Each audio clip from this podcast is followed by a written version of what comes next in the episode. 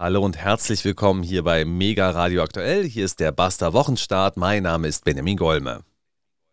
Mein Name ist Marcel Joppa. Herzlich willkommen und äh, ab mit uns in die neue Woche. Wir freuen uns. Und die beginnt ja gleich mit großen Ehren, Herr Joppa. Für mich? Für dich? Nein, natürlich nicht, sondern für jemand, der schon 16 Dienstjahre auf dem Buckel hat, stimmt's? Und was hat sie nicht alles geleistet? Wir wollen mal reinhören. Die Bilder, die uns seit Freitag erreichen, machen ein geradezu apokalyptisches Ausmaß der Zerstörung deutlich und sie lassen uns verstummen. Denn die Ereignisse in Japan, sie lehren uns, dass etwas, was nach allen wissenschaftlichen Maßstäben für unmöglich gehalten wurde, doch möglich werden könnte. Großartig. Ohne Kontext könnte man meinen, sie meint den Japan-Besuch von Annalena Baerbock. ja, genau das habe ich mir auch gerade gedacht. Die G7, die treffen sich ja da. Nein, es ist natürlich Fukushima, äh, was sie da sagt. Also 16 äh, Jahre und da ist natürlich einiges passiert und Fukushima ist da natürlich äh, ganz klar drin. Vielen vielleicht schon gar nicht mehr in Erinnerung, weil nach Flüchtlingskrise und Corona und hast du nicht gesehen, da war ja wirklich einiges dabei. Ja, aber Millionen Strahlentote werden nie vergessen, dazu später mehr. Äh, was schon mal ein guter Hinweis darauf gewesen ist, was wir hier machen. Ja, das ist satirisch, ironisch, das ist politisch, das ist meinungsstark, das ist unser Podcast. Sollten Sie damit Probleme haben, sollten wir Fehler gemacht haben, dann gerne eine E-Mail an barsterberlin.t-online online.de. Aber wir werden auch über Atomausstieg und Fukushima heute noch sprechen. Jetzt aber erstmal über Angela Merkel. Sie bekommt nämlich mhm. einen Orden und der ist relativ selten, jedenfalls für Bundeskanzler. Ja, das ist der höchste deutsche Verdienstorden, den man überhaupt äh, bekommen kann. Äh, natürlich vom Bundespräsidenten äh, ausgestellt und überreicht. Das ist so ein, so ähm, ein wirklich äh, großes Ding. Da ist auch irgendwie so ein Band noch mit dran. und also, also äh, äh, da ist ein Karnevalsorden ja quasi nichts dagegen, ja. Schon das verstehe ich nicht. Jetzt heißt es irgendwie höchstmögliche Auszeichnung Deutschlands. Dann heißt es aber wiederum, dass die Bundespräsidenten noch eine andere Auszeichnung bekommen. Und zwar sofort, wenn sie ins Amt kommen. Und dann haben sie eben auch das Gedöngel da. Ich verstehe das mit den Orden alles nicht so sehr. Und wenn ich mir da mal anschaue, wer hat denn diesen Orden bereits bekommen, dann ja, Angela Merkel, das ist was Besonderes. Und warum werden wir gleich verraten. Aber ansonsten bekommt den irgendwie permanent jeder, ja. Also vor ein paar Wochen hat auch Camilla so ein, so ein Ding umgehangen bekommen. Da ist halt so eine Schleppe dran und machst du wohl von links unten nach rechts oben an der Schulter oder andersrum. Und dann ist da so ein Orden dran und dann herzlichen Glückwunsch, du bist jetzt was ganz Besonderes für unser Land. Ja, kannst du dann äh, morgens dir schön über den Bademantel ziehen, wenn du dann äh, morgens die, Zeitung äh, draußen vom Garten holst. Also mehr kann ich mir nicht vorstellen, was Frau Merkel damit machen wird, außer die Zeitung in der Uckermark im Garten zu holen. Aber äh, sie ist auf jeden Fall geladen mit sehr vielen Gästen und wir haben ja auch schon ein bisschen auf die Gästeliste schauen können. Ich finde es interessant, wer eher so nicht mit dabei ist, oder? Was ist denn mit Friedrich Merz? Ist der eingeladen? Nein, es ist kein amtierender CDU-Politiker, ähm, also höherer CDU-Politiker oder Unionspolitiker generell, da. Das ist tatsächlich so. Nee, äh, stattdessen haben wir äh, unter anderem äh, ehemalige CDU-Politiker am Start. Also die ehemaligen sind natürlich vertreten und zwar in Form der äh, damaligen Kanzleramtsminister. Also äh, Thomas de Maizière ist zum Beispiel dabei. Äh, dann haben wir den Herrn Pofalla, die Älteren unter Ihnen werden sich erinnern. Und ähm, dann hier, nach, wie heißt er? Ähm, Helge der, Braun. Der Altmaier, der war es ja auch. Nee, nee, nee, nicht Helge. Helge Braun weiß ich, ich glaub, gar Helge nicht. Braun Den ist auch dabei. Können. Ja. Ist auch dabei? Ah, okay. Ja, und äh, wie gesagt, Peterchen Altmaier, ja. Und aus Israel fliegt Steffen Seibert ein. Hm, der ja mittlerweile Botschafter also in Israel ist und vorher ihr Regierungssprecher gewesen ist. Es ist also eher so ein Treffen von Vertrauten. Sie wollte also dieses Zeichen setzen, dass man das nochmal begeht. Finde ich eigentlich ganz sympathisch, ja. Gut, Bundeskanzler Scholz tapert wohl auch irgendwie rum. Den konntest du wohl nicht ja, ausladen. Richtig. Stimmt. Ähm, aber äh, wie gesagt, kein amtierender ähm, Unionspolitiker und auch keiner von der FDP. Hätte ja vielleicht sein können, dass man da irgendwie vom äh, Dauerkoalitionspartner FDP noch jemanden einlädt. Ich glaube, Herrn Westerwelle, den hätte sie wahrscheinlich eingeladen. Der ist ja schon seit längerem verstorben. Äh, aber ansonsten scheint man sich da nicht so richtig grün zu sein. Äh, aber viel von der Familie ist dabei natürlich. Herr Sauer ist dabei, dann die ähm, langjährige Büroleiterin, deren Name mir jetzt leider entfallen ist. Äh, und äh, sonst irgendwie familiär sind auf jeden Fall noch ein paar Leute mit dabei. Ja, gut. Das würde ich gerne genauer wissen, wer der Familie noch so dabei ist. Denn Kinder das, hat sie ähm, nicht und nee, das stimmt. Eltern mh, hm, leben bestimmt hm. nicht mehr. Ich glaube, von der Sauerseite ist noch irgendjemand dabei. Aber ich, ich hatte das mal gelesen, aber jetzt ist es mir leider entfallen. Na, siehst du, wunderbar. Ist tragisch. ja auch montags. Ist ja auch montags. ist ja auch Montag. Ja, ja, ja. Also, dann ähm, reden wir mal darüber, welche Bedeutung sie eigentlich hat. Also, für Bundeskanzler ist es nicht so typisch, diese hohe Auszeichnung zu erhalten. Tatsächlich haben das bereits zwei bekommen, und zwar ebenfalls CDU-Politiker Konrad Adenauer und Helmut Kohl. Würdest du sie denn in diese Ahnengeschichte extrem großer Bundeskanzler einreihen? Hm. Naja, also ich, wie gesagt, ich bin äh, grundsätzlich ja kein Fan von diesen riesigen e äh, Ehrenveranstaltungen und du, du kriegst den ja mittlerweile auch nachgeworfen. Also nicht unbedingt den höchsten deutschen Verdienstorden, den kriegen auch wirklich eher namhafte Leute, aber auch, ich meine, Ugo Sein hat da auch irgendwie so einen Orden letztens bekommen. Und irgendwie hat das immer so ein Geschmäckle wie die Berliner Politik, die feiert sich einfach selbst. Und da wird hier nochmal ein Orden gegeben und da nochmal die Veranstaltung und äh, Juhu. Also für mich ist das ehrlich gesagt nichts. Und ich weiß auch nicht, äh, wenn ich mir so, also da müssen wir ja mal auf den Hauptpunkt eigentlich kommen. Hat Frau Merkel für ihre Amtszeit eigentlich einen Orden verdient? Also sollte man ihr das geben, nur allein, weil sie jetzt 16 Jahre regiert hat, weil sie also ein großes Sitzfleisch gehabt hat oder auch um ihre Verdienste. Und da sagt die FDP äh, ganz klar, äh, naja, also in einem richtig guten Zustand hat sie das Land ja nicht hinterlassen. Das sagt nicht nur die FDP. Die Frage wurde auch Wolfgang Schäuble gestellt. Also ist denn hm. Angela Merkel eine große Kanzlerin und dann in der Reihe mit Adenauer und Co. Und da hat er sinngemäß gesagt, naja, lasst uns das mal besser abwarten. ja, ich glaube, es ist auch noch nicht genug Zeit vergangen. Man hat doch damals gesagt, als Merkel gegangen ist, haben viele gesagt, oh Gott sei Dank, jetzt ist die endlich weg. Äh, jetzt sagen viele, oh, äh, also im Anbetracht der Regierung, die wir jetzt haben mit den Grünen drin, aber Merkel vielleicht doch gar nicht so schlecht. Ähm, ich glaube, da muss noch mehr Zeit vergehen, um das einschätzen zu können, wie denn jetzt eigentlich ihr Verdienst gewesen ist. Also natürlich klar, aus Sicht der Grünen äh, äh, war Frau Merkel eine, eine Bremserin, was den Ausbau erneuerbarer Energien angeht und, und, und. Aus Sicht der AfD war Frau Merkel ganz schleckig, was ihre Europapolitik äh, und ihre Flüchtlingspolitik angegangen hat. Schwierig zu sagen. Ja, unsere Dr. Merkel, es ist schon wirklich eine schwierige Angelegenheit. Ich weiß ja nicht, ob Präsident Zelensky sie als Kriegsverbrechen bezeichnen würde, aber auf jeden Fall gibt es ja auch aus der Ukraine die Vorwürfe, dass äh, die Regentschaft von Angela Merkel auch dazu geführt hätte, dass ähm, die Ukraine jetzt im Krieg ist. Äh, ja, natürlich. Und äh, äh, weißt du, das sind halt alles so äh, kleine äh, Sachen, wo man dann im Endeffekt sagen kann, hat sie jetzt verwaltet, hat sie proaktiv irgendwas gemacht? Also natürlich, sie war ja auch dafür bekannt, dass sie jetzt äh, dem Russen gegenüber nicht zu negativ eingestellt war. Eigentlich, eigentlich kann man aber auch sagen, sie war neutral eingestellt. Wir haben aber viele Geschäfte natürlich mit Russland gemacht. Und das wird von der Ukraine nicht gerne gesehen heutzutage. Und rückblickend gesehen kann man eben immer sagen, meine Güte, was hat die Frau gemacht? Gemacht. Ich persönlich finde, dass wir vielleicht, äh, und da komme ich nochmal drauf zurück, dass wir vielleicht in 30, 40 Jahren erst sehen können, wie hat sich denn Deutschland unter Angela Merkel wirklich verändert. Und äh, in manchen Bereichen kann man es schon sehen, in manchen wird man es eben erst sehen. Es ist ja auch die Frage, was ist der richtige Weg? Ist der richtige Weg vermeintlich progressiv in die falsche Richtung zu rennen oder ist der richtige Weg eben aus, auf Wirtschaftsinteressen zu schauen und zu gucken, wie man das Land langsam entwickeln kann?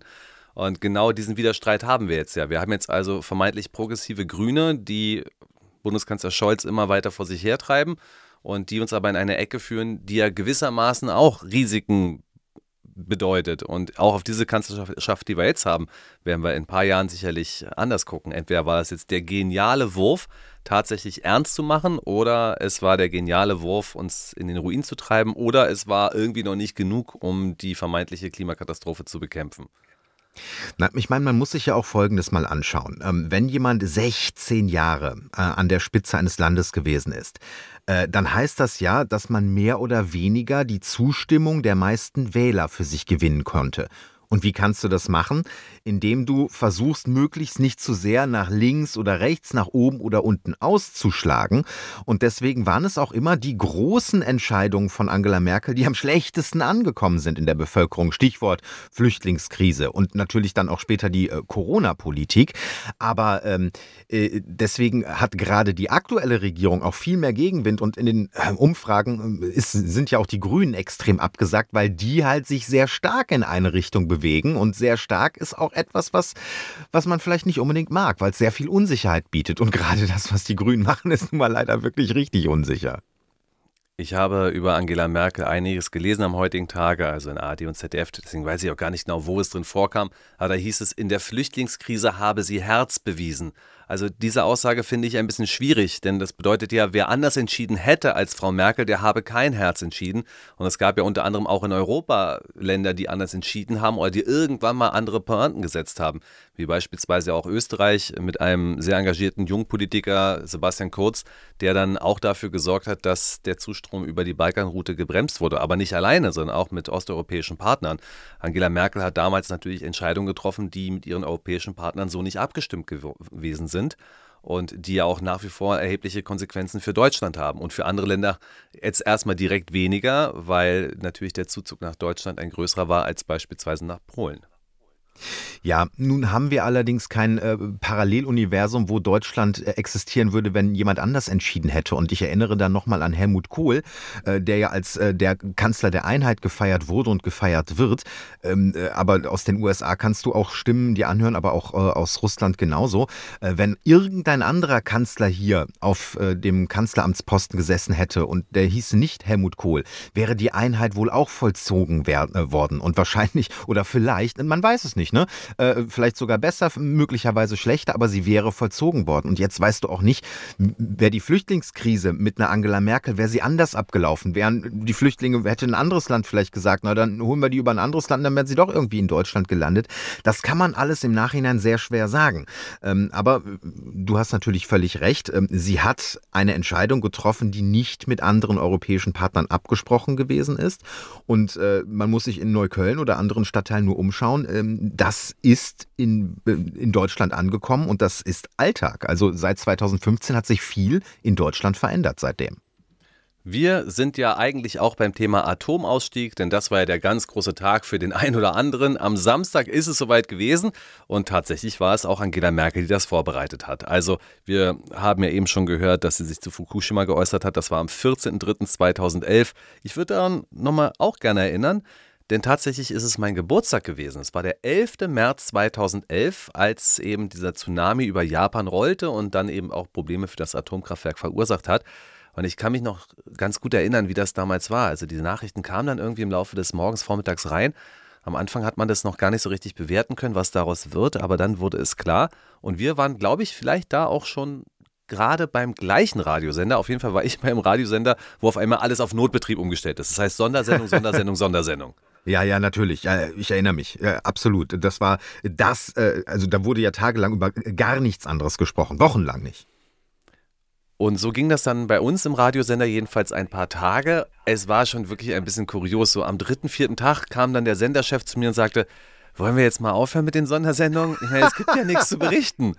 Und dann habe ich gesagt, ja, ich denke, dann hören wir jetzt mal auf. Aber es war zunächst mal so der Eindruck, jetzt passiert etwas ganz Großes und Fukushima, das ist jetzt die Geschichte, Reaktorkatastrophe und, und, und. Mhm. Und dann haben wir alle gebannt auf den Fernseher geschaut und dann immer diese Luftaufnahmen gesehen. Und das ist jetzt übrigens Reaktor sowieso und das ist Reaktor sowieso. Und da kommt man jetzt nicht ran und dann versucht man das und das und das und jetzt kommt der Roboter und dann macht er das und das und das. Man hat sich wirklich, man hat permanent auf so eine Art Standbild geguckt. Das war ungefähr so hm. spektakulär wie Fernsehen in den 80ern um 1 Uhr nachts. Also einfach gar nichts, ja. So war damals Fukushima, aber alle dachten, jetzt ist es also weit, jetzt passiert hier was und jetzt ist die ganze Welt verstrahlt. Und Angela Merkel, mhm. ausgerechnet Angela Merkel als Physikerin, sagte dann also, und ich würde vorschlagen, wir hören noch mal rein, denn dann nehmen wir ja. das mal ein bisschen auseinander. Die Bilder, die uns seit Freitag erreichen, machen ein geradezu apokalyptisches Ausmaß der Zerstörung deutlich und sie lassen uns verstummen. Denn die Ereignisse in Japan, sie lehren uns, dass etwas, was nach allen wissenschaftlichen Maßstäben für unmöglich gehalten wurde, doch möglich werden könnte. So, und dazu möchte ich jetzt gerne mal was sagen. Also, sie spricht da Bitte. von diesen unglaublichen Bildern, die uns da erreichen. Naja, offensichtlich nicht die Bilder von einem beschädigten Atomreaktor. Das kann sie nicht nee. gemeint haben.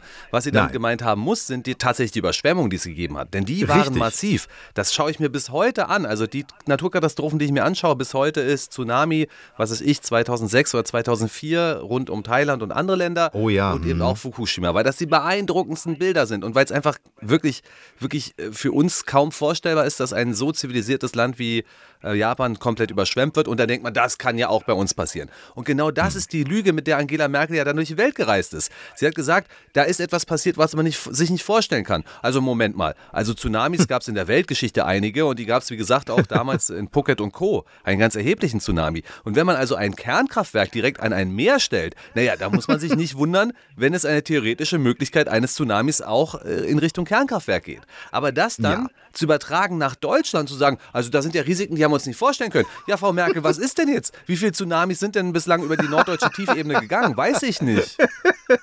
Also das hätte ich, glaube ich, mitbekommen. Und ich glaube auch der Bodensee, äh, der ist noch nicht in Richtung Deutschland übergeschwappt. Also äh, wirklich mit den Bildern eines Tsunamis, mit den Bildern einer Überschwemmung, äh, äh, einen Kampf gegen eine Atomkraft in Deutschland zu machen, das war damals schon doppelmoralisch und absolut zynisch äh, und äh, heute im Nachgang natürlich umso mehr. Ich las, ich weiß gar nicht mehr, wer es gesagt hat, aber ich fand es ganz, ganz neckisch. Zu dem Zeitpunkt, als es passiert ist, war ich gerade in Kanada und in Kanada haben wir darüber gesprochen, wie wir den Menschen helfen können, die vom Tsunami bedroht sind. Dann habe ich nach Deutschland geguckt und habe gemerkt, da geht es einfach bloß gegen die Atomkraft. Das ist schon wirklich interessant. Das muss man mal überlegen und das muss man auch mal thematisieren. Und jetzt haben wir also diesen Tsunami und ein Tsunami in deutschen Breitengraden ist unwahrscheinlich. Und dann kommt die andere ja. Geschichte und das ist, das ist ähm, Tschernobyl. Und ich habe immer das Gefühl, die Leute wissen gar nicht mehr, ich wusste es übrigens auch nicht, wie ist Tschernobyl eigentlich entstanden. In Tschernobyl war es so, dass sie dort einen Versuch durchgeführt haben, ich zitiere mal von Wikipedia. Die Katastrophe ereignete sich bei einem unter der Leitung von Anatoli Djatlov durchgeführten Versuch, der einen vollständigen Ausfall der externen Stromversorgung des Kernreaktors simulieren sollte. Mhm. Liebe Dr. Merkel, liebe Grünen, liebe Abschaltbefürworter, zu denen ich gar nicht mal gar nicht gehöre, ja, also es ist jetzt nicht so, dass ich totaler Atomfan bin, aber wir haben hier also zwei Ereignisse und Tschernobyl war menschengemacht und menschengeplant letzten Endes. Sie haben dort etwas ja. gemacht. Es ist nicht so gewesen, dass, ihr, dass der Zufall sie überrollt hat und im Normalbetrieb wäre dieser Reaktor da kaputt gegangen. Nein, sie haben hm. etwas durchgeführt, dessen sie technisch nicht in der Lage waren, es durchzuführen. Und so ist das gekommen. Ja, und man äh, muss da auch wirklich mal die Kirche im Dorf lassen. Ähm, wir haben es äh, hier, also ich stimme dir übrigens voll und ganz zu. Ähm, ich habe letztens noch äh, eine Jacke von mir, eine ganz alte Jacke gefunden. Und da muss ich irgendwie, weiß ich nicht, so 17, 18 gewesen sein. Und da ist noch ein Atomkraft Nein Danke Button drauf gewesen. Ähm, und ich bin auch früher immer einer gewesen, der gesagt hat, Atomkraft bin ich kein Fan von. Jetzt gar nicht, weil ich irgendwie Angst habe, dass die Dinger hochgehen oder dass ein Tsunami dagegen rollt, sondern ähm, weil ich einfach äh, die, die Frage der, der Endlager äh, ist nicht geklärt, ähm, dass wir natürlich einen Atommüll haben, der äh, über tausend Generationen da irgendwie noch strahlt und dass wir nicht wissen, wo das hin soll. Äh, das war es eher, äh, was mich da beunruhigt hat. Ähm, dass wir heute aber sagen, wir müssen aus der Atomkraft raus. Ach so, aber wir müssen natürlich auch das russische Gas, das muss ja auch weg. Ach so, und perspektivisch wollen wir übrigens die Kohlekraft auch gar nicht.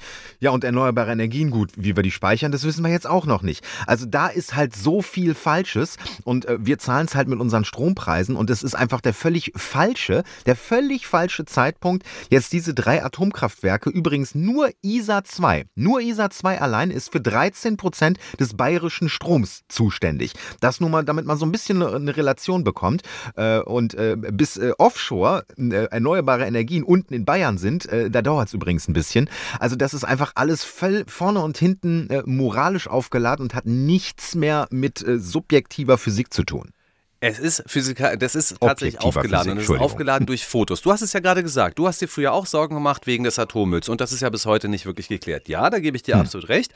Aber womit wird denn da Politik gemacht? Doch wohl mit den Bildern von, ich glaube, Asse, ja. wo man irgendwann mal irgendwelche gelben äh, Behälter übereinander geschüttet hat und sich gesagt hat, ja, ach, ja. scheiß drauf, uns egal, ja? Das ist natürlich, das ist natürlich ein totales Umweltvergehen gewesen. Aber eine seriöse Endlagerung oder Zwischenlagerung ist doch nicht das gleiche wie in die Asse fahren und irgendwelche gelben Tonnen dahin kippen. Das Nein. muss man sich doch klar machen und zu behaupten, wir könnten es ja nicht. Naja gut, dann, dann bau doch einfach mal ein Bergwerk und dann, dann sortier da in den entsprechenden Behältnissen die entsprechenden äh, Brennstäbe oder was auch immer das ist, sortier das doch mal ein. Also ich will bloß sagen, ich bin ja wahrhaftig kein Atomkraftexperte, aber diese Behauptung, das können wir ja niemals schaffen, das ist ja unrealistisch. Wir können alles hm. Mögliche entsorgen, ja. wir können natürlich Bergwerke bauen, die für die Ewigkeit sind und wir können sie absichern.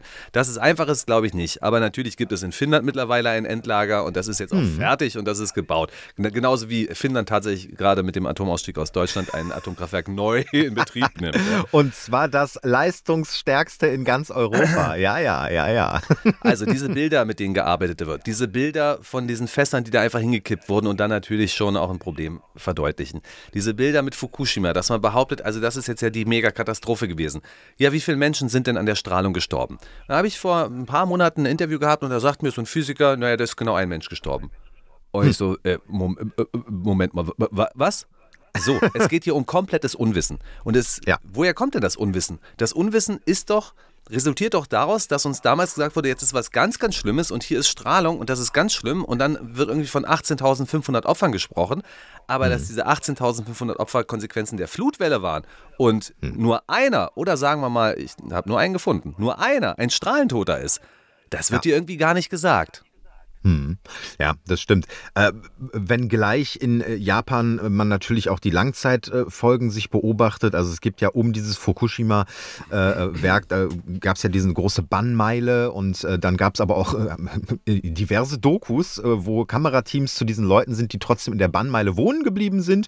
Und da denke ich mir auch so, ach so, so schlimm kann es ja nicht sein, wenn da das Kamerateam jetzt auch noch rumhoppelt und der 70-jährige Japaner, der irgendwie froh in der Gegend, also man weiß natürlich, natürlich jetzt nicht, ob es langfristig nur irgendwelche Krebsschäden von Leuten gibt, die da in dieser Bannmeile gewohnt haben. Aber du hast recht, äh, es wurde völlig aufgeplustert und zwar in Deutschland. Äh, natürlich äh, hauptsächlich in Deutschland, weil ich meine, guck dir Frankreich an. Die haben sich von dieser Atomdebatte nicht äh, beeinflussen lassen. Guck dir Polen an, äh, guck dir natürlich Finnland an, wir haben es gerade erwähnt. Äh, es wird ja überall weiter auf Atomkraft gesetzt. Und jetzt kommt die Dialektik zum Tragen. Also ich finde, dass wir uns durchaus immer wieder hinterfragen dürfen und dass wir alle Argumente versuchen zusammenzutragen. Also alle kriegen mhm. wir wohl nicht hin, aber doch einige. Also, jetzt habe ich ja gerade gesagt, Tschernobyl. Leute, was ist denn da passiert? Menschliches Versagen. Sie haben einen irren Versuch durchgeführt und der führte zu einer Katastrophe. Dann haben wir mhm. also jetzt Fukushima und da gab es auf einmal eine Flutwelle. Das hätte man auch irgendwie einkalkulieren können, aber es ist vorher noch nie passiert und auch nie danach passiert. Und jetzt kann man argumentieren. Wir haben hier also eine Technologie, die man durchaus als risikoreich bezeichnen darf. Und einmal ist es kaputt gegangen durch einen menschlichen Fehler und einmal durch eine Naturkatastrophe, die man nicht richtig einkalkuliert hatte. Ja, mhm. wer sagt denn jetzt, dass es kein menschliches Versagen in Deutschland geben kann?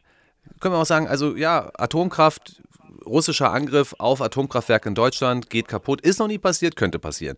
Flugzeugabsturz hm. oder reingelenktes Flugzeug, die sind ja zum Teil auch sicher gebaut, dass es das auch überleben ja, soll, ja, aber ja, auch das ist ja denkbar. Oder äh, digitale Manipulation von Iran. Ich will jetzt bloß ein paar Bösewichte aufzählen. Hm. Können auch andere Bösewichte sein.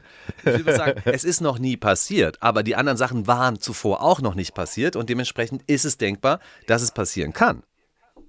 Äh, du, äh, ich äh, gebe dir da ja auch recht. Natürlich ist es für mich auch eine, eine Risikotechnologie. Aber es geht für mich nicht um die Frage, ob wir generell aussteigen sollten aus der Atomenergie. Gut, sind wir ja jetzt. Die Frage kommt zu spät. Aber, äh, sondern ist das jetzt der richtige Zeitpunkt gewesen? Und da sage ich einfach zu 100 Prozent nein. Es war der falsche Zeitpunkt.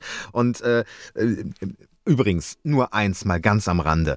Ähm, wenn wir über Doppelmoral und Heuchlertum sprechen, ähm, die äh, CSU äh, mit Markus Söder, der als äh, bayerischer Umweltminister äh, noch dafür plädiert hat, doch bitte aus der Atomkraft auszusteigen und jetzt als Ministerpräsident sagt, wir sollen es nicht. Oder die FDP, die noch vor ganz kurzem im Bundestag äh, mit ihrer Fraktion geschlossen für den Ausstieg äh, aus der Atomkraft gestimmt hat und jetzt sagt, ja, das ist aber doch ein Fehler. Ja, dann stimmt verdammt nochmal nicht dafür. Ähm, also da hat äh, so gut wie gar keine Partei, vielleicht bis auf AfD, äh, ein gutes äh, Bild abgegeben, meiner Meinung nach, im Bundestag. und jetzt ist der Drops gelutscht. Die Dinger werden meines, meines Wissens auch nicht mehr wieder hochgefahren. Selbst wenn Markus Söder jetzt sagt, ja, er möchte jetzt die, die Verantwortung für die Atomkraftwerke sollen in die Länder gehen und deswegen er will jetzt ISA 2 aber am Laufen halten. So, ne, nein, das wird nicht funktionieren, weil dafür müsste der Bundestag das Atomgesetz ändern und im Bundestag haben Sie nichts mitzusagen gerade äh, von der Regierung her. Also es ist sehr viel Populismus auch mit im Spiel. Das ein oder andere Kernkraftwerk ist bereits irreversibel zerstört, dazu gleich mehr, aber weil du ihn gerade angesprochen hast, wollen wir jetzt mal hören. Hier ist der bayerische Ministerpräsident Markus Söder. Es ist ein schwerer Fehler, aus der Kernenergie zum jetzigen Zeitpunkt auszusteigen.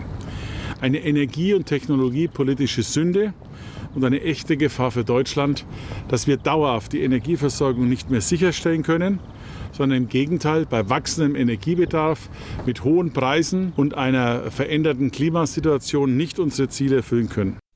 Ja, er hat ja recht. Ähm, trotzdem ist im Oktober Wahl in Bayern, auch nur nochmal am Rande. Und äh, dass er dann natürlich besonders laut ist, äh, ist ja auch klar. Und äh, dass er jetzt äh, in den vergangenen Jahren auch nicht gerade damit geglänzt hat, ähm, eine Alternative zu den 13 Prozent Atomenergie äh, in Bayern zu schaffen und, weiß ich nicht, äh, andere Energiequellen massiv auszubauen, gehört halt auch zur Wahrheit mit dazu. Und dann müsste er jetzt nicht, das Datum war länger bekannt, müsste er jetzt nicht da stehen und sagen, oh Gott, jetzt fehlen uns 13 Prozent, hätte man vielleicht vorher darauf hinarbeiten können. Aber im Kern hat er natürlich recht, es ist der falsche Zeitpunkt gewesen. Ihm jetzt vorzuwerfen, dass er seine Meinung geändert hat, na gut, das kannst du aber vielen anderen eben auch vorwerfen. Also Bundeskanzlerin Merkel natürlich, ja, ja, ja, auch ja, der. FDP natürlich und vielen anderen mehr. Äh, natürlich kann man seine Meinung auch variieren, wenn sich die Hm. Bedingungen ändern. Aber die Hm. Grünen haben ihre Meinung nie variiert. Die wollten immer raus aus der Kernenergie und jetzt haben sie es geschafft und jetzt dürfen sie sich auch freuen. Hören wir mal Ricarda Lang, wie sie angekündigt hat, wann es wirklich soweit sein wird und es ist dann tatsächlich soweit gekommen. Der Kanzler hat sich hier jetzt entschieden, Gebrauch von seiner Richtlinienkompetenz zu machen. Wir werden diesen Weg als Partei mitgehen. Damit herrscht jetzt aber auch Klarheit. Erstens, die Ampel übernimmt Verantwortung für die Energiesicherheit und die Netzstabilität in diesem Winter. Und zweitens, der Atomausstieg kommt. Es werden keine neuen Brennstäbe besorgt. Alle verbleibenden drei deutschen AKWs werden zum spätestens 15. April 2023 vom Netz gehen. Und die Zukunft, die gehört ganz klar den erneuerbaren Energien. Daran wird jetzt auch nicht mehr gerüttelt. So ist es tatsächlich gekommen. Ja, ja. Äh, trotzdem, also klar, das ist natürlich eines der größten Wahlversprechen und, und äh, auch programmatischen Punkte der Grünen immer schon gewesen. Ich frage mich bei sowas immer, ähm, was war da die Verhandlungsmasse? Also, dass der Scholz da für die Grünen auch mit in die Bresche gesprungen ist, ähm, kann für mich im politischen Berlin nur bedeuten, dass die Grünen an anderer Stelle Zugeständnisse machen mussten. Äh, da wird man noch sehen, äh, bei welchem Punkt das gewesen ist. Vielleicht werden die Wärmepumpen so nicht kommen oder was weiß ich, aber dann kann der Scholz immer sagen, und siehste, ich habe für euch ja dafür gekämpft. Äh, und dann muss an anderer Stelle der FDP wieder was angeboten werden. Das ist natürlich ein Geben und Nehmen. Aber ja, die Grünen haben in dem Fall geliefert. Und die, die die Grünen wählen, fühlen, das, äh, fühlen sich natürlich jetzt bestätigt und applaudieren. So verhält es sich also mit der Atomkraft. Große Party bei Bündnis 90 Die Grünen und den angeschlossenen Funkhäusern. Sie sind ja nicht alleine dabei. Ähm, ich habe jetzt jemanden für dich, das ist der Umweltminister von Niedersachsen. Hört man ansonsten eher selten und das ist ebenfalls ein Grüner und der heißt Christian Mayer und der hat sich bei RTL natürlich auch gefreut. Für mich als niedersächsischer Umwelt- und Energieminister ist das natürlich auch ein besonderes Ereignis. Ein Neustart in der Energiepolitik. Wir setzen in Niedersachsen komplett auf erneuerbare Energien und grünen Wasserstoff. So ist das und hat pleiteticker.de drüber geschrieben. Pleiteticker.de, Mhm. also von Mhm. Achtung Reichelt, Julian Reichelt. Und die Schlagzeile lautete vor wenigen Tagen exklusiv. Grüne lassen Atomkraftwerke ohne Genehmigung mit Säure zerstören.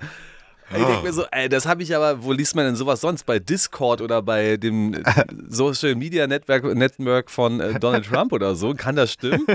Und dann liest du den Artikel und denkst dir so, okay, die Überschrift passt nicht wirklich zum Artikel. Lassen Atomkraftwerke ohne Genehmigung mit Säure zerstören. Und im Artikel heißt es dann, also es ist halt so, dass man den Rückbau erst nach einer ausführlichen Genehmigung machen darf. Aber du darfst schon vorher gewisse Leitungen dekontaminieren. Und das machst du tatsächlich mit Säure. Und das führt wohl laut, laut Ministeriumsangaben dazu, dass man die auch nie wieder in Betrieb nehmen darf, weil eben die Säure die Leitung entsprechend angegriffen hat. Und das gilt jetzt für mehrere AKW in Niedersachsen und in Brockdorf wohl.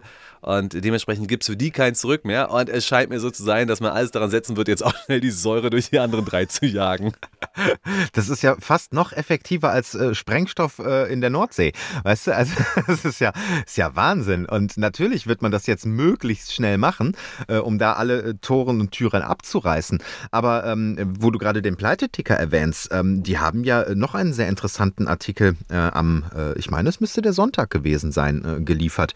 da ging es auch um die Atomenergie. Und zwar äh, gibt es ja eine App, also so, so, ein Tool, wo man sehen kann, und zwar äh, in Echtzeit, wo denn eigentlich Deutschland gerade in diesem Moment, äh, welch, wie der Energiebedarf aussieht und wo man die Energie da gerade herbekommt.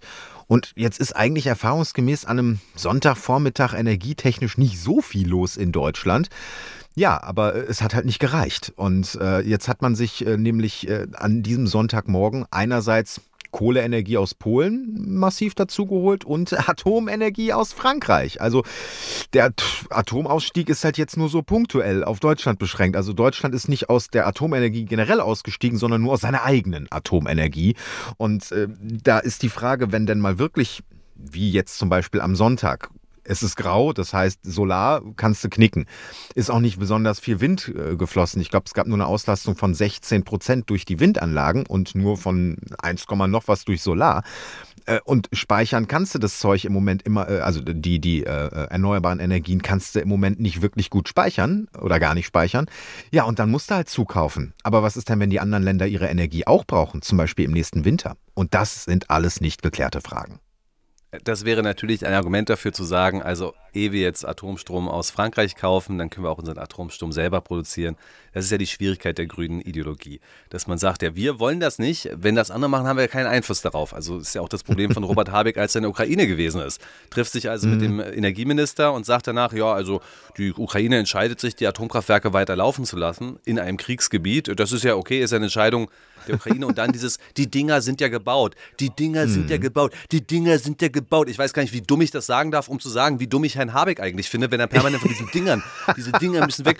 So redet er darüber. Diese Dinger ja. sind übrigens auch eure Solarkraftwerke, ja, das sind auch Dinger. Und die Windkraftwerke Richtig. sind Dinger. Und Herr, Herr Jopper hat ja eben auch irgendwie gerade irgendwas wie Dinger oder Dinger, Sachen irgendwas gesagt zu regenerativen Energien. Das ist immer eine Art der Sichtweise, ja. Und ja, wenn wir mal ja, über Dinger sprechen möchten, die einen, also ich weiß noch, vor Jahrzehnten, ich war ja auch bei den Grünen, lange in der Partei, hm. vor Jahrzehnten, wenn mir jemand gesagt hat, die Verspargelung der Landschaften, es ist so fürchterlich, die schöne deutsche hm. Kulturlandschaft, entstanden über hm. Jahrzehnte, wird kaputt gemacht durch Windkraftanlagen. Da habe ich mal gesagt, naja, du kannst Windkraftanlagen so und so sehen, du kannst sie auch so sehen, dass das da der Fortschritt ist und dass uns das wegbringt von etwas, was nicht so gut war und jetzt haben wir eine bessere Idee und wir machen halt das. Das habe ich damals gesagt. Wenn ich jetzt aber sehe beispielsweise, wenn man mit der Bahn nach Berlin reinfährt und dann durch Brandenburg tuckert, mhm. und dann hast du nicht nur hunderte oder Kilometer lang Solarpanels neben der Strecke, dahinter stehen direkt die Windkrafträder. Da ja. frage ich mich, wie die Leute eigentlich darüber denken. Ist das jetzt Richtig. eigentlich immer noch schön? Ist das immer noch Fortschritt? Oder ist das irgendeine Form von Dystopie, die auch ganz schön gruselig sein kann? Da würde ich gerne deine hm. Meinung hören.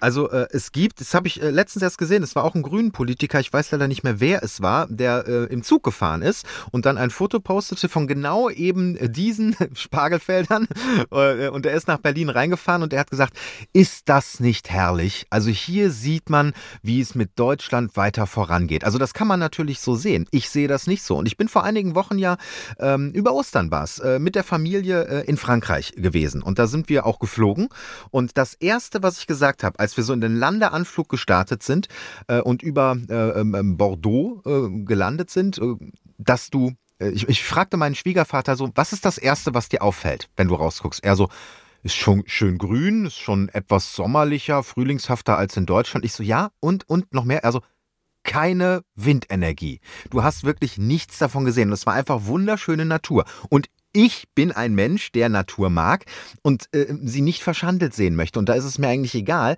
äh, ob das äh, die, die, die riesigen Windkraftanlagen sind oder sonst irgendwelche Bauten. Äh, liebe Freunde, lasst uns, äh, lasst uns die Wälder retten. Äh, lasst uns aufhören, irgendwelche Flüsse zu begradigen. Aber das sieht für mich auch einfach nicht schön aus. Du hast jetzt Natur gesagt, ich habe Kulturlandschaft gesagt. Also es ist ja, ein Feld ist ja keine Natur. Ein Feld ist das, was der Mensch sich vorstellt, was die Natur jetzt zu tun hat. Das ja, aber wenn dann also dafür ein Baum abgerodet wird? Flächen. Naja, das ist noch ein anderes Thema. Ja, das ne? ist noch ein anderes Thema. Also Windkraftanlagen in Wälder ist jetzt eine andere mhm. Geschichte. Wir sprachen jetzt ja vor allem über Felder und wir sprachen über Warnanlagen. Und ähm, es ist wirklich eine Frage, in welchem Land wir leben wollen und was dann tatsächlich Sinn ergibt. Und ich habe darauf keine Antwort. Ich habe bloß die Antwort, dass ich das gruselig finde, was gerade passiert und wie es dann aussieht. Ich kenne ja auch die Luftaufnahmen von chinesischen Bergen, wo auf den ganzen Bergen überall Solarkraftanlagen sind. Bei mir ist es so eine Mischung aus Faszination dessen, was uns ja vielleicht etwas bringt, und totale Ablehnung, weil es einfach nur fürchterlich aussieht. Mhm. Es sieht ja. fürchterlich aus und es hat natürlich auch Konsequenzen. Also was direkt unter den Solarpanelen passiert, bin ich mal gespannt, wie die Forschung sich dazu entwickelt. Aber dass hunderttausende Vögel jedes Jahr und Fledermäuse jedes Jahr von den Dingern erschlagen werden, das ist nun mal auch ein Fakt, ja. Und das ja, ja. kannst du nicht einfach. Und da habe ich schon gelesen, es gibt Kipppunkte, Kipppunkte. Ja, es gibt Kipppunkte. Gerade wenn die Windkraftanlagen in die Nähe von Feldern gebaut werden, äh, in die Nähe von Wäldern gebaut werden, steigt die Gefahr, dass Tiere dadurch erschlagen werden und auch Insekten seien davon betroffen. Und dann gäbe es Kipppunkte und dann würde das Ökosystem zusammenbrechen. Und das hast hm. du nicht gelesen bei irgendwie äh, Nuklearia Kernkraftlobby, sondern das liest du bei, bei Umweltschützern, ja. Ja, ja, es ist richtig. Und wir wissen ja auch nicht äh, genau, wohin das Ganze führen soll. Übrigens äh, sind ja die Windkraftanlagen nur ein Teil der, äh, ich nenne es für mich jetzt persönlich Umweltverschandlung oder Naturverschandlung. es geht ja auch um die ganzen Stromtrassen, die ja zusätzlich gebaut werden müssen. Weil wenn du zum Beispiel hörst, dass Offshore ja auch massiv ausgebaut werden soll, wie soll denn da bitte schön die Energie vom Norden nach in den Süden kommen? Natürlich mit einem massiven Ausbau von Energietrassen, die ja auch nochmal quer durch Deutschland Deutschland äh, gehen. Und ähm, ich weiß noch, wie sich mein, mein Opa, äh, mein Opa mir damals erzählte, ähm, ja, und weißt du, früher, da war, da war Natur noch Natur und dann hast du jetzt aber plötzlich erst, erst kamen irgendwie die, die, die Telefonmasten, aber die haben sie ja dann größtenteils irgendwie unterirdisch gebaut. Aber dann siehst du ja jetzt überall irgendwie diese Kabel und diese, diese Elektroleitung. Und das sind die Elektroleitungen von damals gewesen. Äh, das kommt ja heute auch noch obendrauf. Also, dass du wirklich ein schönes Stückchen Natur hast, so wie man das vielleicht irgendwie noch von von, von vor 30, 40, 50, 60 Jahren oder aus Heimatfilmen kennt, das haben wir natürlich schon lange nicht mehr. Und das also bei dem gegenwärtigen Zustand der regenerativen Energien, was da erst noch kommt, wenn wir die Ausbauziele so erreichen. Es gab hm. ja auch immer einen Grund, warum Windkraftanlagen dort gestanden haben, aber nicht dort gestanden haben. Und die Gründe ja. waren ja vor allem zwei Punkte. Der eine Punkt war, dass das zu nah an der Bevölkerung gewesen wäre und die Bevölkerung sich davon gestört fühlt oder auch nachweislich gestört wird. Und der andere mhm. Punkt war ja, dass es sich nur in gewissen Bereichen lohnt und man eine ausführliche Analyse macht, wo man was hinstellt, damit das auch ausreichend Ertrag bringt. Das scheint ja mittlerweile egal zu sein. Das ja. heißt, wir bauen einfach noch Zehntausende weitere Windkraftanlagen in der Hoffnung, dass wir dadurch ausreichend Strom für unseren Verbrauch generieren. Mhm ich bin total skeptisch und es ist nun mal ein Faktor. Wir dürfen dieses Land auch schön finden. Wir wollen es auch schön finden und ich bin total bei dir. Wenn wir überall 10.000 dieser Anlagen haben, dann finde ich es nicht mehr schön. Richtig. Und äh, Solar kommt natürlich noch dazu, aber wir, wir machen ja irgendwie den dritten Schritt vor dem ersten, dass man eben schaut, äh, wie können wir denn die Energie speichern, wenn gerade keine Sonne scheint oder wenn gerade der Wind mal nicht pustet.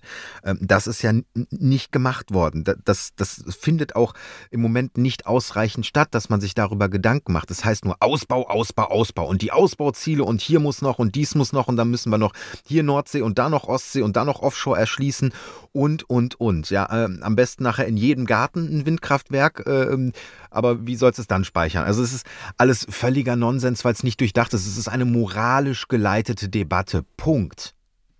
Dann haben wir noch eine, ja, eigentlich die bekannteste, weltweit bekannteste Umweltaktivistin und sie hat sich auch mal zur Atomkraft geäußert und das klingt so ein bisschen wie bei Robert Habeck in der Ukraine. Wenn sie schon laufen, glaube ich, dass es ein Fehler wäre, sie abzuschalten und sich der Kohle zuzuwenden. Ach so, Greta sagt also selber, wenn die Dinger laufen, dann sollen sie auch weiterhin laufen. Greta Thunberg war das. Naja, der CO2-Fußabdruck von einem Atomkraftwerk sieht gut aus. Im Vergleich zu Kohle, ne? ja, ähm, Das ist aber auch alles nicht ganz so einfach. Also Atomkraftwerke speisen ja ihr Kühlwasser dann zurück in Flüsse. Sie brauchen also erstmal Flüsse mit einem gewissen Pegelstand. Wir haben mhm. erlebt, dass der Pegelstand sich doch deutlich verändern kann und dass er dann doch nicht so ist, wie man sich das mal vorgestellt hat. Dann ja, ja. hat das natürlich eine Erwärmung der Flüsse zur Folge. Dann dauert der Bau von Atomkraftwerken deutlich länger als erwartet, wird deutlich teurer als erwartet. Das haben hm. die Finnen gerade erlebt. Also das ist explodiert, die Kosten sind äh, explodiert und es hat länger gedauert, als sie eigentlich wollten. Deswegen ist es ja auch gar nicht so, dass so viele Kernkraftwerke neu im Bau sind. Es gibt eher so Absichten, dass man neue bauen möchte, aber es ist jetzt nicht so, mhm. dass Europa gerade zugepflastert wird mit neuen Kraftwerken. Also lass mal, lass mal drei gerade im Bau sein, das wäre schon viel. Ja, ja, das stimmt. Äh, das sind halt auch immer Mammutprojekte. Äh, aber in der Tat, in Finnland, ich meine, dieses, äh, der Reaktor, dieser Superreaktor, wie er auch in den Zeitungen genannt wird, der ist jetzt fertig und wird zusammen mit zwei anderen kleineren Reaktoren, ähm, die Finnland hat, um, um ein Drittel der kompletten finnischen Energieversorgung sichern. Übrigens auch, hat man natürlich ganz klar gesagt, auch um sich weiter unabhängig von russischen Gaslieferungen zu machen. Okay, ja gut. Die Situation ist eben genau die, dass wir jetzt aktuell gerade massiv Braunkohle verwenden, massiv Steinkohle mhm. verwenden und auch immer noch Erdgas verwenden. Das ist sehr teuer und das ist total umweltschädlich. Und man tut jetzt einfach so, als wenn das ja bloß ein Übergang wäre und das wäre auch in Ordnung so. Harald Lesch saß gestern bei Anne Will, also Harald Lesch ist Fernsehpersönlichkeit, studierter Physiker. Mhm und sagte, ja, es ist so, dass wir jetzt die nächsten Jahre massiv mehr CO2 emittieren werden durch unsere Energie, aber dann wird ja alles besser. Diese Brücke müsste man jetzt schlagen. Und genauso wie du sage ich auch, also wieso können wir die Brücke nicht so schlagen, dass wir weiterhin günstige Energie haben und dass wir weiter sicher sind, dass wir diese Energie haben und parallel dazu das ausbauen. Das jedenfalls ist unsere Position. Ich denke, die haben wir deutlich ja. gemacht. Und jetzt habe ich ja, noch ja, jemanden für dich, das ist Isa Hoffmann.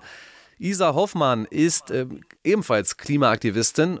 Uns ist sie zum ersten Mal aufgefallen, als sie als so, ach Gott, als Sanitäterin, als Demosanitäterin ah, ja, ja, Lützerath ja. Mhm. gewesen ist. Lützi. Und, mhm. Ja, genau, in Lützi. Und da war sie doch eine ziemlich prominente Sprecherin und alle haben sie interviewt und Isa Hoffmann sagte, äh, dass Aktivisten durch Polizeieinsätze schwere und schwerste Verletzungen erlitten haben und es war leider nicht ganz die Wahrheit. Also es war ehrlich gesagt nicht die Wahrheit. Es war vielleicht nicht. es war doch, gar nicht die Wahrheit. Es war einfach nicht die Wahrheit. Und deswegen habe ich mich gefreut, sie jetzt wieder zu hören. Isa Hoffmann, für Extinction Rebellion hat sie diesmal gesprochen. Und da ging es um eine Aktion, die sie am Adon durchgezogen haben. Adon am Pariser Platz in Berlin.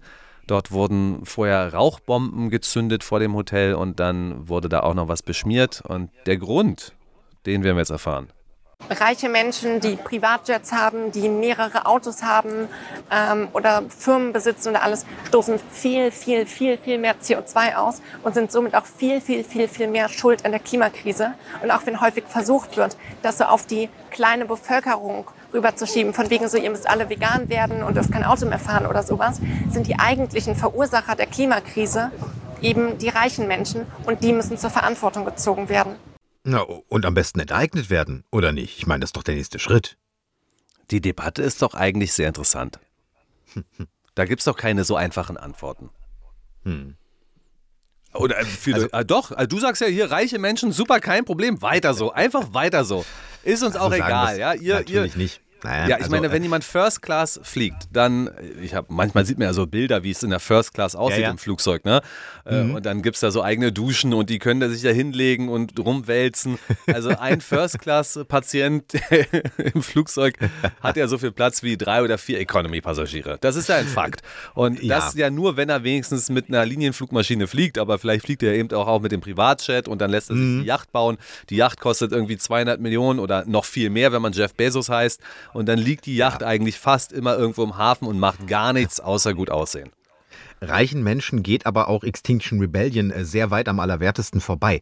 Äh, den, äh, die werden immer ihre Möglichkeit finden, so zu leben, wie sie das denn gerne möchten. Ähm, das äh, meiner Meinung nach äh, sind Aktionen von letzter Generation, von äh, Extinction Rebellion und so weiter, zielen eigentlich in erster Linie darauf ab, dass die Bevölkerung, die ganz normale 0815 Otto Normalbevölkerung, dass die zurückstecken muss, dass die immer mehr zahlen muss für die Energie, die wir, die wir einfach brauchen zum Leben. Ähm, dass Autos als das Schädlichste überhaupt angesehen werden, am besten soll jeder sein Auto verlieren.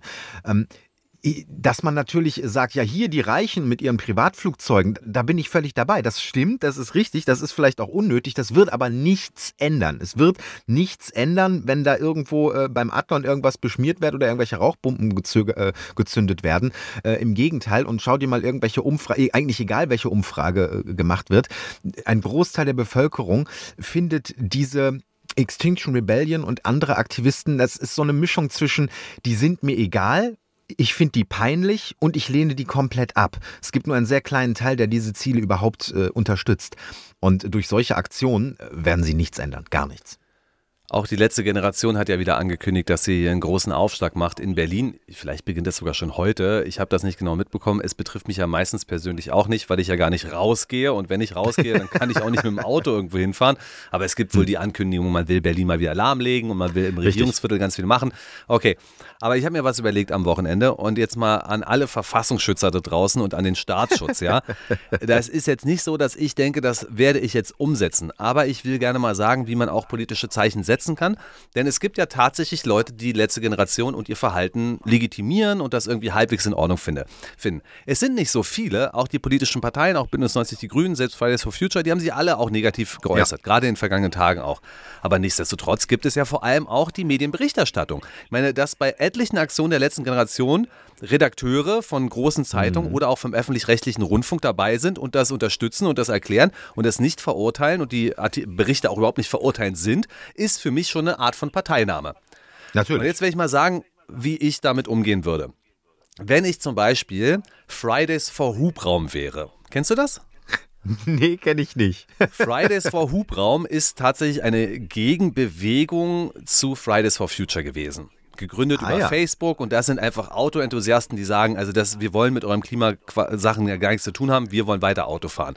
Und jetzt denke ich mir so, die letzte Generation hat also ein Anliegen und sie behauptet, dieses Anliegen ist das wichtigste Anliegen, was wir überhaupt haben können und deswegen ist es auch legitim, permanent beispielsweise die Elbbrücken zu blockieren oder den mhm. Straßenverkehr in Berlin oder oder oder zu blockieren. Das ist ihr Anliegen und sie meinen, das wäre so legitim.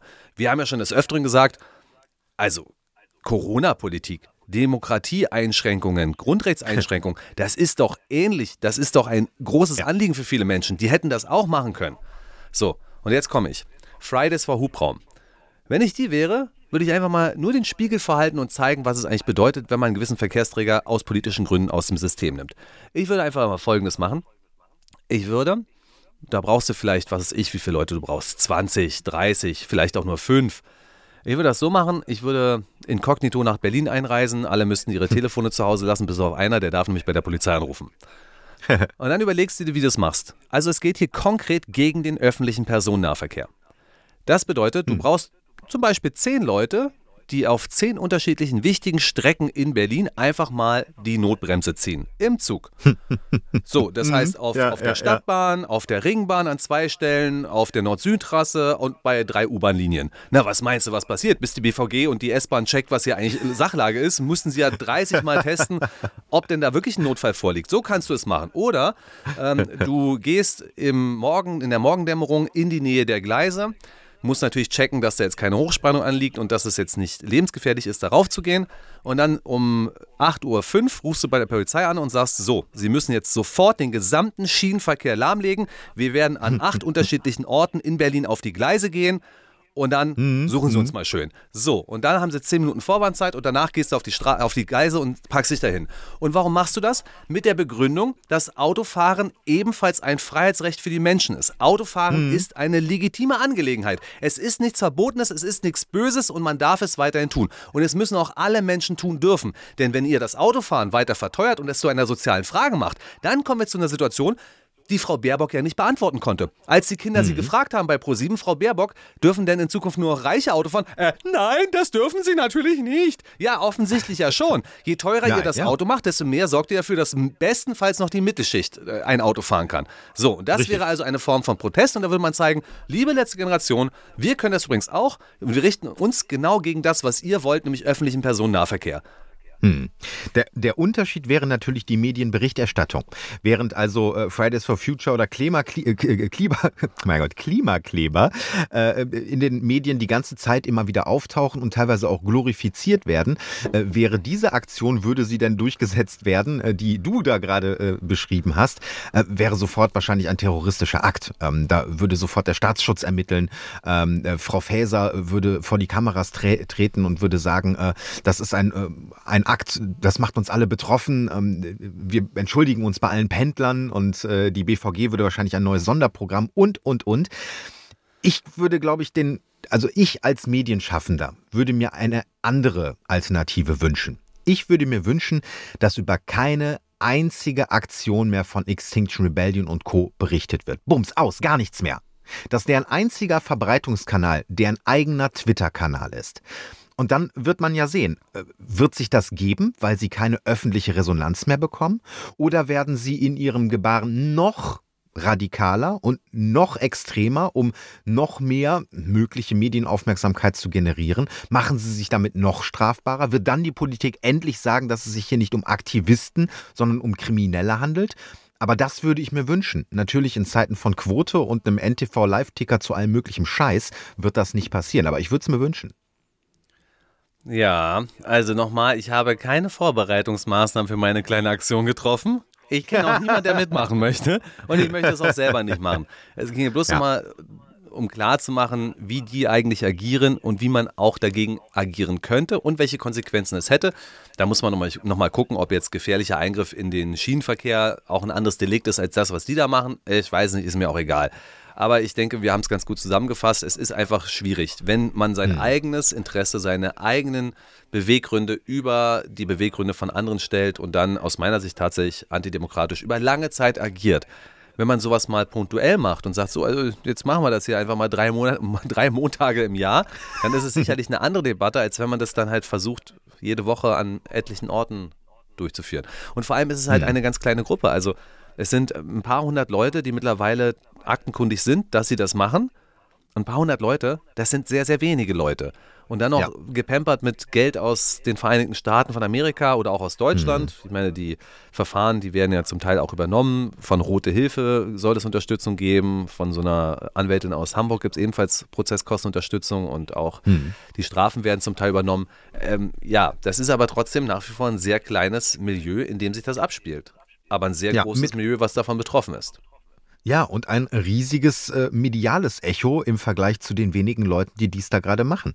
Also das ist es eben. Und äh, ich bin mal auf die kommenden äh, Tage und Wochen jetzt gespannt. Extinction Rebellion hat ja auch angekündigt, wieder ein Protestcamp in Berlin zu errichten. Ich weiß nicht, wie da der aktuelle Stand ist, ob sie es wieder getan haben. Wenn sie es getan haben, frage ich mich, warum wird das nicht eigentlich direkt wieder geräumt?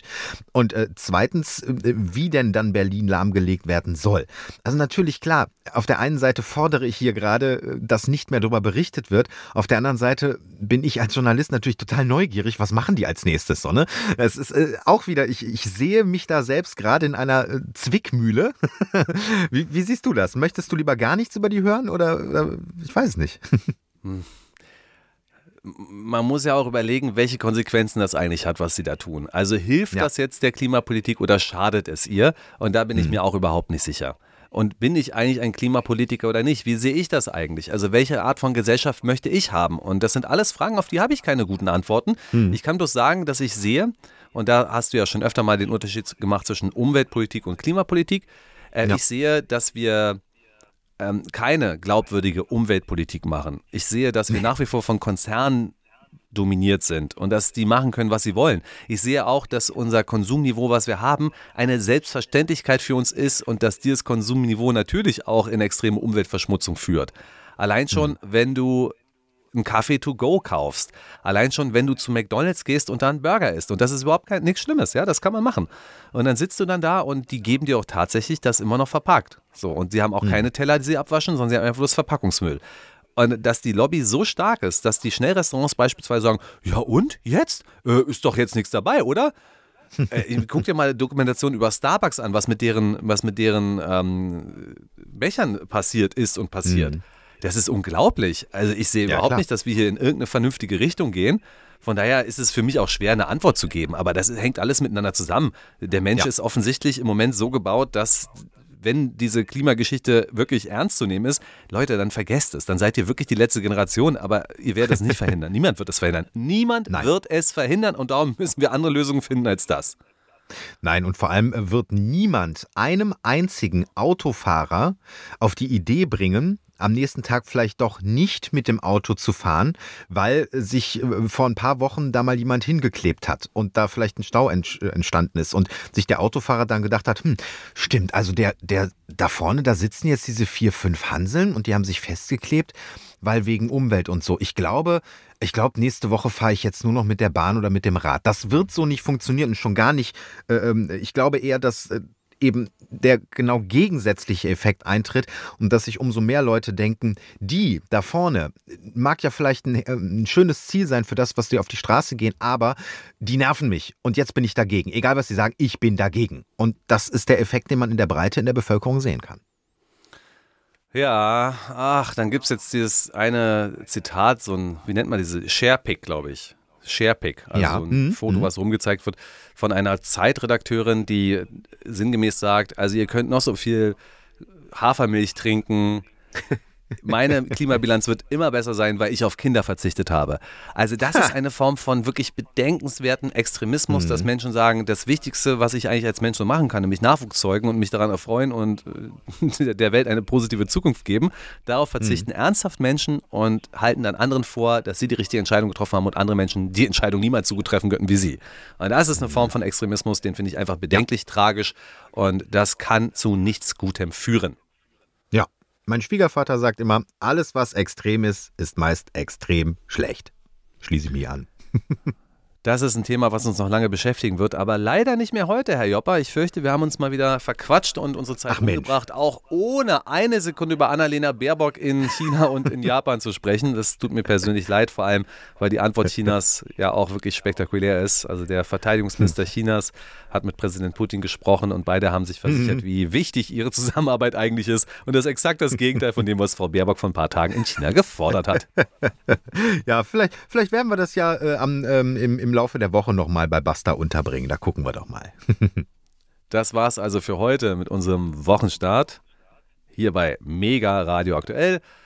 Benjamin Golme sagt, alles Gute, eine schöne Woche und tschüss. Mein Name ist Marcel Joppa. Bis dahin und kommen Sie gut durch die Woche.